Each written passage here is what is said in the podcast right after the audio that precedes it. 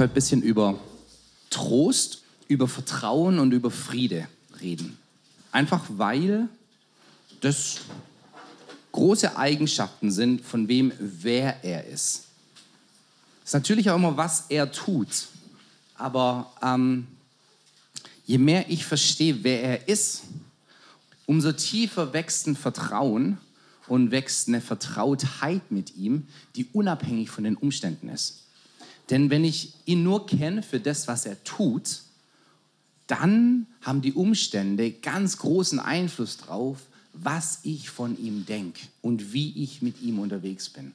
Und wie es einfach von Mose und von Israel heißt, Israel kannte seine Werke, Mose aber seine Wege. Riesenunterschied. Ja? Ich habe Gott erlebt. Ich habe ihn da erlebt. Ich war auf, auf dieser Freizeit. Ich war in diesem Event. Wir haben Gott richtig krass erlebt. Ich war dabei. Und dann hören ganz viele von uns auf. Denn wenn Gott so ist, dann kann ich ja Rückschlüsse ziehen. Und wenn er die Sachen macht, dann denke ich mir, so muss es sein. Und ihr kennt ja die Story, ähm, das war noch vor der Stiftshütte, sogar bevor die Stiftshütte gebaut wurde, gab es nochmal ein Zelt. Das war so ein kleines temporäres Zelt, ja, das Mose außerhalb des Lagers aufgeschlagen hatte. Und jedes Mal, wenn Gott dann mit Mose geredet hat, ging er dann zum Volk und hat die Sachen gesagt, aber Josua blieb. Das war dieses Zelt, das war noch nicht mal die Stiftshütte, ja, das war davor. Josua blieb da in dieser Gegenwart. Und die zwei Jungs, und da gab es noch ein paar andere natürlich, Kaleb hat dazugehört, ähm, aber die haben, die haben sich auf den Weg gemacht, hinter den Vorhang zu schauen, hinter die Kulissen zu schauen, dass es nicht nur um diese Production geht, ja, diese, das geht gar nicht, das hört sich jetzt zu oberflächlich an, aber diese, äh, das, das meine ich nicht negativ, diese Show, die Gott seinem Volk bietet, ja, ich bin für dich da, ich zeig dir, wie gut ich bin. Ich zeig's dir, ich zeig's dir, ich zeig's dir, ich beweise es dir wieder und wieder und wieder. Uns haben ein paar Leute sich auf den Weg gemacht, dahinter zu schauen. Ja, warum macht er denn das überhaupt? Ja, er muss es ja gar nicht. Ja, warum macht er das? Und dieses, ich kenne deine Werke. Und wenn ich dann so mein Jahr angucke, je nachdem, wo ich mich gestern hier draufgestellt habe, je nachdem habe ich dann auch ganz unbewusst, aber das unterstelle ich jedem von euch und auch mir, dass ich, wenn ich auf der Werkeebene mit Gott unterwegs bin, dann Rückschlüsse gezogen habe, wie er ist wenn die Werke, die ich anscheinend wahrgenommen habe, so auf der Nummer zwei waren, dann spricht es ja ganz deutlich über das, wie er mir gegenüber zumindest ist. Kann ja alle anderen lieb haben, aber bei mir landet es nur auf einer zwei. Ja? Oder eben so richtig, richtig krasse Konferenz. Ich habe Gott so erlebt, Leute sind geheilt worden, Goldstaub, äh, Leute geschwebt, Federn. Pff, auf einmal waren da Engel gesungen, gehört, alles Mögliche. Ja, so. Und ähm, es ist richtig gut. Ich bin so ein Genießer von, von den Manifestationen Gottes. Aber ich möchte immer mehr unterwegs sein, ihn kennenzulernen, wer er ist, warum er die Dinge tut, seine Wege, nicht nur seine Werke. Und dann kann ich das aushalten, wenn ich hier unten bin dass ich sagen kann, und dennoch werde ich dich preisen. Ja? Warum? Weil nämlich es, ich muss es mir hier gerade nicht einreden, ich muss mich hier nicht mental in was rein meditieren oder rein überzeugen. Ähm, das ist kein Kartenhaus, mein Glaube, der zusammenfällt, sobald die Umstände sich dem nicht ähm, entsprechen, ähm, ich, ich brauche das auch nicht. Das ist ja manchmal so, vor allem äh, wir Charismatiker, wir lieben ja Konferenzen. Da haben wir so, so Conference Hoppers, ja, die von einem Event zum anderen, von Herrlichkeit zu Herrlichkeit anscheinend. Ja. Und, aber ich brauche das wie ein Fix, denn, denn wenn ich nicht immer wieder diese Bestätigung von außen bekomme, dass Gott herrlich, gut, mächtig ist, in mir drin ist es nämlich noch nicht gesettelt. Ja, deshalb brauche ich das immer wieder, dass jemand von außen, dass eine Menschenmenge, dass irgendein Prediger, eine Predigerin mir dieses noch, dieses, in, diesen Input von außen gibt. Und da möchte ich, und ich weiß, dass jeder von uns sehr auf dem Weg ist. Deshalb ist es jetzt nicht irgendwie eine neue Message, die ich euch bringe. Ich möchte euch einfach mit mir auf den Weg nehmen, noch mehr ihn kennenzulernen. Ja? Und dann kennst du ihn schon sehr gut, dann darfst du ihn sehr, sehr gut kennenlernen. Das ist okay? Und dann ist es wirklich ein Petrus, ich liebe das, wenn er schreibt und sagt, hey, ich schreibe euch gar nichts Neues. Ja? Und Johannes genauso, hey, das ist nichts Neues, was ich euch erzähle. Also jeder, der die Bibel gelesen hat, hat hoffentlich schon ein paar Sachen von denen gehört, die ich euch heute Morgen auch erzähle. Also ist nichts Neues, aber das ist auf den Weg nehmen, denn es gibt einfach mehr von ihm zu erleben, zu erkennen. Ich kenne die Geschichte von im Nehemia. Ähm, da gibt es Esra und Nehemia, die sind ja da zusammen unterwegs und die bauen wieder Jerusalem auf. Ja, und sie haben diese, diese Stadtmauer, die sie aufbauen und auf einmal wird, wird ähm, auch die, das eine Gesetzesrolle wieder gefunden und sie merken, wow, unser Volk hat ja, und damals war es einfach nur der einzige Kontext, in dem Gott erlebt werden konnte. Unser Volk hat ja gar keine Weisung mehr, gar keine ähm, inneren Strukturen auch mehr gehabt, wie gelebt werden kann, was gut ist, was nicht gut ist, was Segen ist, was auch kein Segen bringt. Und es wird diese Schriftrolle vorgelesen und auf einmal merkt das Volk, oh, Kacke. Ja? Also die letzten 70 Jahre, die machen ja Sinn. Äh, oder was, warum jetzt auch diese Zeit hier ist, macht ja alles Sinn. Wir haben gegen Gott gesündigt. Da ist irgendwas, wo, wo oh, da ist eine Diskrepanz. Obwohl ich eigentlich gerade ja in dem Wohlgefallen Gottes lebe. Ja? Ja, ich bin ja, ich habe ja von einem heidnischen König, habe ich ja die Finanzen bekommen, diesen, diesen Tempel wieder aufzubauen, diese Stadt aufzubauen, diese Mauern aufzubauen. Ich bin ja da freigesetzt worden, ich bin ja zurückgesandt worden. Hier wird auch, hier passiert eine neue Dynamik. Ja, der Geist sammelt wieder die Leute. Und trotzdem merke ich, oh, hier ist was. Und da steigen wir im Nehemiah ein. Nehemiah 8, Vers 10. Das Volk realisiert, dass das Leben anders aussieht für sie als als es Gott gewollt hatte. Und da war eine riesen Trauer und eine Reue im Volk. So, ah, ja. Und oft haben wir auch so diese Reue. Hätte ich gewusst, wie dieses Jahr ähm, verläuft, ich hätte mich im Januar letztes Jahr anders entscheiden sollen. Als Bitcoin voll abging, oh, ich habe mir so in den Hintern gebissen, denn ich habe mal einen Bitcoin gehabt. Ja? Und dann wie Perlen vor die Säue. Der Timo, der verschenkt den halt. Und dann nachher denke ich mir, oh, was habe ich gemacht? Ich hätte mir hier irgendeinen schönen Urlaub oder ein halbes Haus kaufen können oder was auch immer. Ja? So im Nachhinein. Und da ist eine Reue da. So, oh, wie viel mehr zu merken, oh, hier ist was viel Tieferes. Ja? Und das Volk, das weint. Nehemiah geht dann, darum sprach er zu ihnen, geht hin, ess Fettes, trinkt Süßes. ich finde es voll witzig ähm, und sendet Teile auch davon zu denen, die nichts für sich zubereitet haben. Denn dieser Tag ist unserem Herrn heilig. Darum seid nicht bekümmert. Huh. Ja? Und dann unsere deutsche Übersetzung sagt immer, denn die Freude am Herrn ist eure Stärke. Ja, also hier ist was, hey, ähm, der, da ist eigentlich das passiert, was wir in unseren christlichen Kreisen ja immer für gut heißen. Oh ja, haben sie endlich geweint. Ja, so, yes, das ist so unser, unser Zeichen, Markenzeichen. Wenn Gott was tut, dann weinen die Leute. Ja, dann sind Tränen geflossen. Halleluja. Ja, hier passiert das Gleiche. Und, und aber Nehemiah merkt, hey, Gott macht gerade was. Dieser Tag ist heilig. Und weil Gott was macht, da merke ich, da muss ich ein Shift von meinen Umständen, unabhängig davon, muss ich in mir was verändern. Und zwar merken, es ist ja sein Tag. Dieser Tag ist heilig. Ich darf mich, ich seid nicht bekümmert, ja? denn die Freude am Herrn ist eure Stärke. Wenn, wenn, ihr, da, wenn ihr da lest im, im Hebräischen, da steht Hedbat Yahweh. Diese, also das ist ein Genitiv. Also Freude Gottes. Ja? Freud, so, seid nicht bekümmert, denn Freude Gottes ist eure Stärke. Huh. Bring nur mal einen kleinen anderen Aspekt rein, gell? Seid nicht bekümmert, denn Freude Gottes, denn Gottes Freude ist eure Stärke. Ja? Was ist jetzt eure Stärke? Eure Fähigkeit, euch an Gott zu freuen?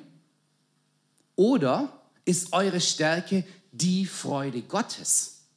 Riesenunterschied. Und ich merke, wenn ich unten auf einer 2 bin, dann habe ich relativ wenig Kapazität, mich auch noch an Gott zu freuen. Denn eigentlich sollte er doch mein Trost sein. Ist ja mein Tröster. Heiliger Geist, ich habe gedacht, du bist mein Tröster. Wo bist Ich brauche dich jetzt gerade. Ja? Und, und wenn ich dann immer noch aus meiner eigenen Kraft oder dass ich muss der Impulsbringer in dieser ähm, Beziehung sein, dann fällt es mir relativ schwer. Denn jetzt gerade brauche ich, dass jemand mir gegenüber diesen Impuls bringt. Ich brauche, deshalb tun Freunde so gut, ja? die in der Trauer einfach auch mal sitzen, nichts sagen, einfach nur sitzen. Es fällt uns Ehemänner manchmal schwer. Ja? Uns, unsere Frauen schütten uns ihr Herz aus und wir haben schon die richtige Antwort drauf. Wir haben ja schon die Lösung. Ja? Aber scheint es nicht genau das, was in dem Moment dran ist. Verstehen wir wahrscheinlich unser Leben lang nicht.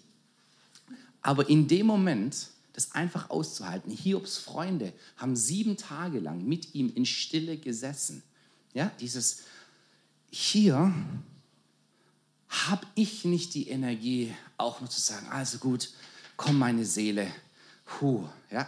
Wenn ich aber merke, ich muss mich ja gar nicht an Gott festhalten. Ich bin ja nicht derjenige, der die Impulse in unsere Beziehung setzt, sondern er ist ja derjenige. In unserer Beziehung bin ich die Braut, er ist der Bräutigam. Ja, er umwirbt mich. Er in ihm kam mir Wahrheit und Gnade entgegen. Johannes 1. Also es ist nicht so, dass ich zu ihm gehen muss, sondern in Jesus. Er kam zu mir und er begegnete mir. Er sendet mir diese Impulse. Er ist derjenige, der diesen ersten Schritt schon lang gemacht hat und immer wieder macht.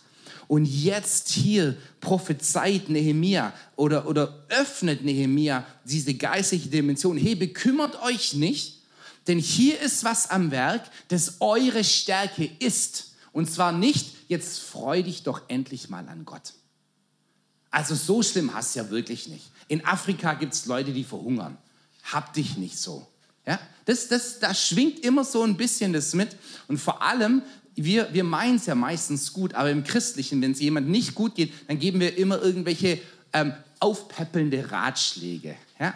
Und weil die Person so demütig ist, haut sie dir keine rein. Aber das, diese Dynamik löst es innerlich aus. Ja? Da, in dem Moment aber zu sagen, hey, bekümmere dich nicht. Denn hier geht es nicht darum, dass du dich zusammenreißen musst. Es geht nicht darum, darum, dass du jetzt irgendeinen Aspekt an Gott toll finden musst, sondern es geht darum, dass du weißt, dass es hier eine, dass Gott sich über dich freut. Im Zephania 3, ja, da, da wird dieser Gott beschrieben, der über dir Pirouetten schlägt, ja, der, der sich so freut, der, der dich in seiner Liebe zur Ruhe bringt, der über dir tanzt, dieser tanzende Gott. Ja? Das ist diese Freude Gottes, Hetvat Yahweh. Ja? Die Freude Gottes ist deine Stärke. Im Englischen ist es viel leichter, das zu verstehen. The, the joy of the Lord is your strength. Ja? Das ist die Freude Gottes, God's joy. Gottes Freude ist deine Kraft. Und hier sind wir wieder an den Werken oder den Wegen. Ja? Denn die Werke, an denen freue ich mich. Ja? Jetzt war gerade Silvester, oh, ich habe mich ganz arg an dem Feuerwerk gefreut, ja? das meine Nachbarn für mich geschmissen haben. Ja? An den Sachen freue ich mich. Ja? Ach, ist es nicht schön? Das freue ich mich. Und wenn das weg ist, dann gibt es auch nichts mehr, um mich dran zu freuen. Dann erinnere ich mich vielleicht noch, ach, war das nicht schön letztes Jahr? Ach, war das nicht schön vor vier, fünf Tagen? Ja?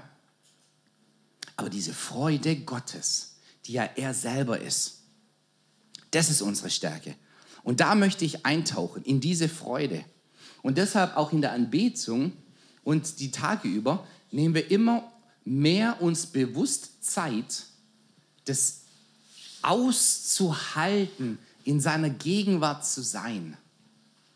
Das auszuhalten, weil wir ganz oft so Drive-by-Worship machen. Im Englischen gibt es das Drive-by-Shooting. Ja, im Auto schön vorbeifahren, pa, pa, pa, pa, und dann bist du weg.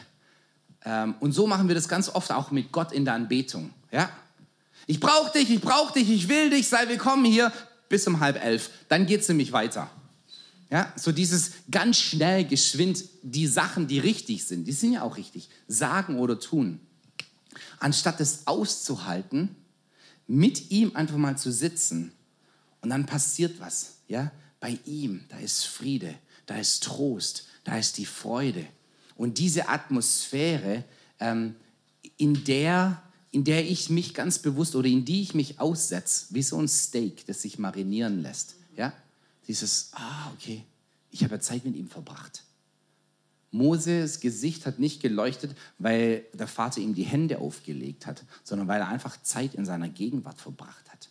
Ja? Das war Mose gar nicht bewusst, das war nie das Endziel. Und ganz oft ist bei uns so ähm, unser, wir haben so ein, so ein Endziel, auch in Anbetung. Ja? Oh, mir geht schlecht, jetzt muss ich mal kurz anbeten.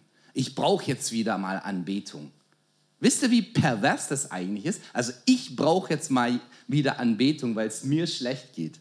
Das ist so, so ein Mittel zum Zweck. Also ich bin wieder hier unten. Oh Mann, ich brauche wieder ein bisschen, bisschen guten Hillsong Worship oder jetzt ist gerade Jesus Image oder Upper Room oder was auch immer gerade. Ja, das, ich brauche mal wieder, ja, um mich da hochzubringen. Wo doch er der Fokus ist uns einfach um ihn geht und weil ich weiß, dass wenn ich Zeit mit ihm verbringe, wer er ist, wird mich verändern. Er ist Trost. Er tröstet nicht nur. Er tröstet, weil er Trost ist. Er liebt, weil er Liebe ist.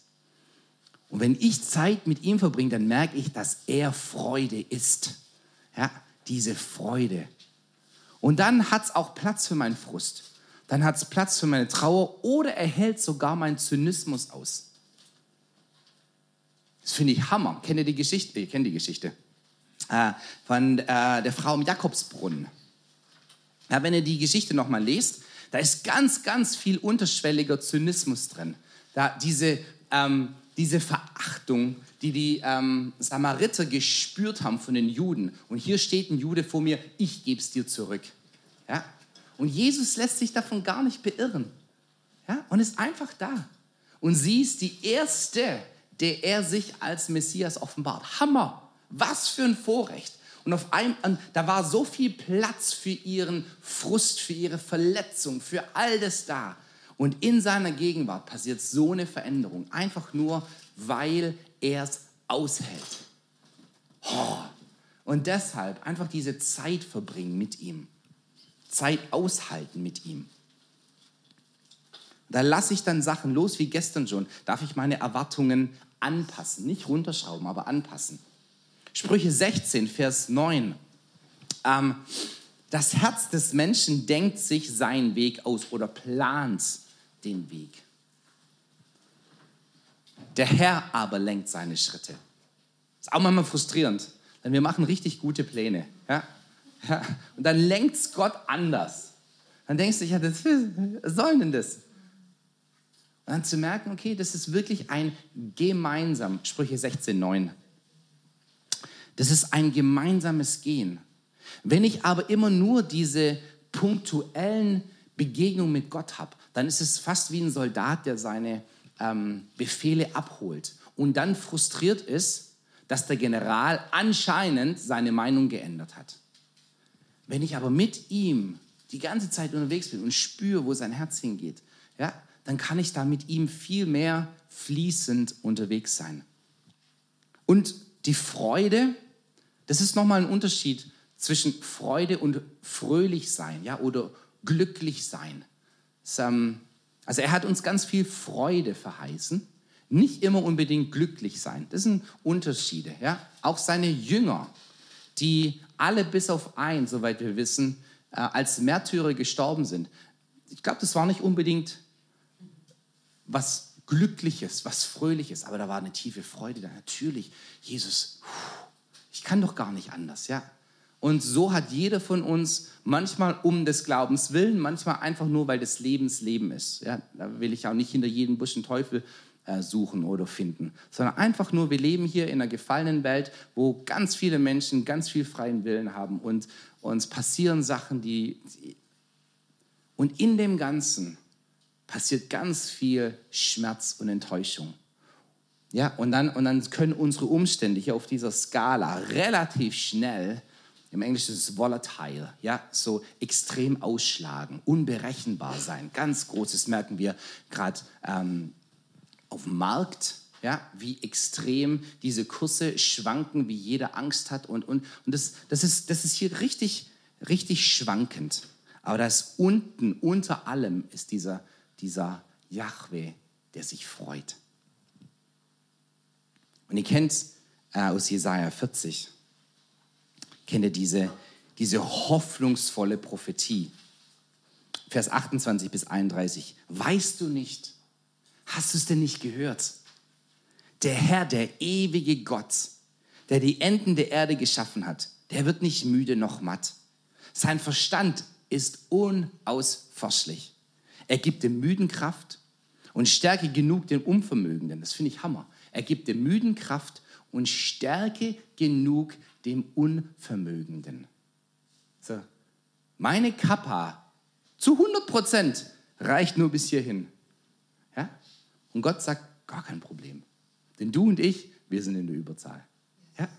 Das ist, oh, das ist so mit Gideon. Ihr kennt die Geschichte in Richter 6, ja, wo Gideon auch wieder so frustriert und da schwingt auch wieder, sobald Verletzung da ist, ähm, wird, das, das wird ganz schnell zynisch, diese Verletzung. So schützen wir uns, ja, ihn gleich mal in Angriffsmodus zu gehen. Und Gideon, ganz frech gegenüber diesem Engel, ja, wo war denn der Herr? Oder wo ist denn der Herr mit seinen Wundern?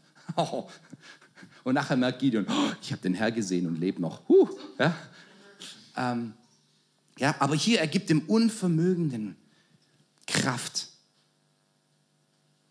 Jünglinge werden müde und matt und Männer straucheln und fallen. Aber die auf den Herrn harren. Und das ist nicht ein, ähm, also Herr, jetzt wird es wirklich Zeit, dass du mal was machst, das ist auch nicht ein auf den Bus warten. Ja, also ich habe eigentlich gedacht, der Bus müsste jetzt kommen. Also jetzt müsste Gott, also according to the prophecy, ja, also gemäß der Prophetie müsste Gott doch jetzt irgendwas machen. Sondern die auf den Herrn harren. Und hier sind wir wieder mit dieser Josua, der Zeit mit ihm verbracht hat, unabhängig von dem, was Gott gerade tut, einfach nur weil er es ist. Die auf den Herrn harren, kriegen neue Kraft dass sie auffahren mit Flügeln wie Adlern, dass sie laufen und nicht matt werden, dass sie wandeln und nicht müde werden. Und wir kommen hier an, jeder von uns, mit einer riesen Spanne. Ja?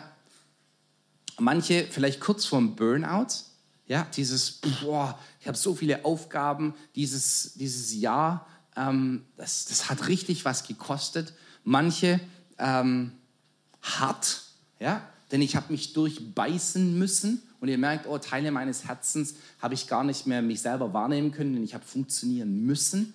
Ja? Oder fast so dieses, ich habe gar keine Zeit, mich wahrzunehmen, ich muss nach vorne rennen. Oder ich bin so begeistert, ich habe die ganze Welt um mich vergessen, weil dieses Jahr war mein Jahr, zu, durchzustarten. Und alle winken dir hinterher und sagen, ja, wo bist denn du?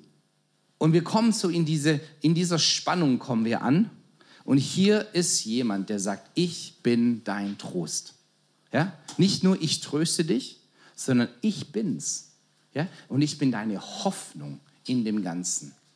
Ja? Auch wenn du sagst, Herr, ich, ich schaff's nicht mal ich weiß doch eigentlich, dass ich es anders machen sollte.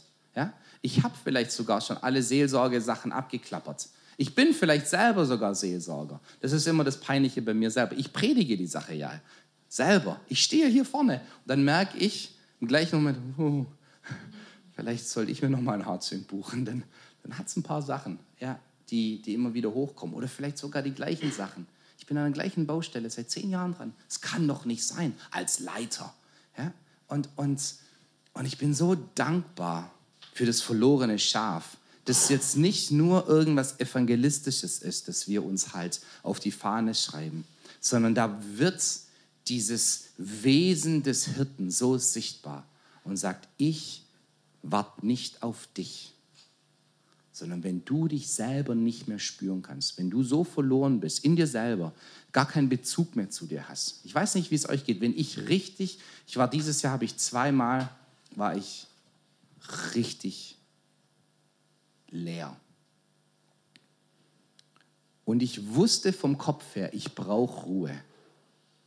Und Ruhe hat mich gestört und geärgert. Ruhe hat mich absolut irritiert. In dem Moment, ich wurde aggressiv auf Ruhe. Ja? Und Ablenkung war einfacher, wie zur Ruhe zu kommen. Ja, dann, dann ziehe ich mir halt irgendwelche Netflix-Serien rein oder, oder ich höre mir sogar Predigten an. Ja? Also irgendwas, was halt dynamisch nach vorne, aber diese Ruhe, oh, da. Ja? Und wenn ich so auch den Bezug zu mir selber verloren habe, dann zu wissen, ich, ich muss nicht die Freude am Herrn haben, sondern hier ist ein Hirte, der kommt und mich findet. Hier ist ein Hirte, der weiß, wie es mir geht und er hat Zugang zu meinem Herzen, wo ich ihn vielleicht gar nicht mehr selber habe. Oh, er hat Zugang zu meinem Herzen und er nimmt mich und er bringt mich heim. Oh, ja. ist, wir haben einen besseren Gott, als wir uns das vorstellen können. Und dieses Jahr auch als Passion mussten wir ganz viel ähm, nochmal so auf ähm, in einer, in einer tiefen Abhängigkeit Gott gegenüber fahren. Ja, und haben gemerkt, okay, wir können nicht einfach nur so weitermachen wie früher. Es muss was Neues her und nicht einfach nur neue Formate, sondern wie wir auch Sachen, wie wir unseren Jahreskalender gestalten, welche, welchen Schwerpunkt wir auf welche Seminare legen, wie wir Beziehungen leben, alles. Und es hat so viel Zeit mit Gott gebraucht. Ja? Josua im Zelt. Was machst du hier? Einfach nur mit ihm. Ja, hat er was gesagt? Bis jetzt noch nicht. Aber jetzt ist dann 5 vor 12, ist so Zeit. I don't know. Ich, ja, dieses Aushalten, weil er Trost ist, weil er Freude ist. Und ich darf, ich muss, wenn es mir schlecht geht, dann muss ich, wenn es mir gut geht, dann darf ich. Ähm, das ist dann so meine ähm, Verbwahl. Aber ich muss es immer mehr lernen und ich darf es immer mehr lernen, mit ihm so unterwegs zu sein.